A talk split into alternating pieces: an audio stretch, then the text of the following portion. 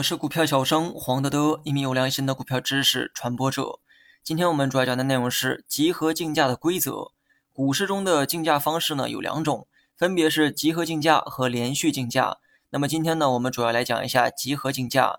希望大家呢能够认真听讲，因为很多人啊玩了半辈子股票，他都不知道股市竞价的内在原理。但即便是这样，却还是信誓旦旦的想在股市中赚取人生财富。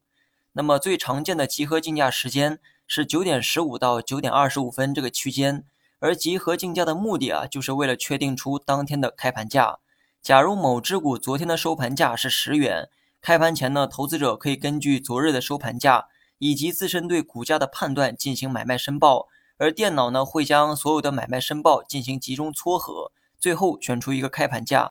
那么以上呢是集合竞价的大致流程，接下来详细说一下具体流程。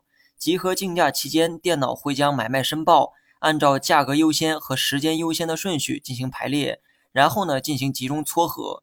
撮合啊不是成交的过程，你可以将撮合理解成模拟成交，目的啊是为了推演进程，并看到最终的推演结果。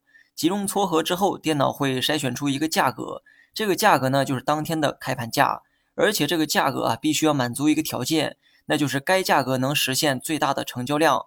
估计听到这儿呢，很多人又蒙圈了。那么咱们呢，举个例子来解释。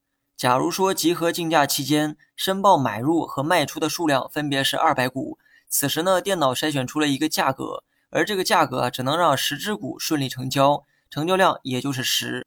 于是呢，电脑继续筛选出一个价格，发现该价格呢可以让一百只股顺利成交，而且经过多次筛选之后，发现这个价格是能满足最大成交量的唯一价格。于是呢，将该价格确定为当天的开盘价。电脑呢，每天都会以这种方式啊确定开盘价。这种方式呢，会充分参考每个人的意愿。但终归呢，炒股啊还是个资本游戏。因此，对于资金量大的人来说，他们的意愿才是决定结果的关键因素。好了，本期节目就到这里，详细内容你也可以在节目下方查看文字稿件。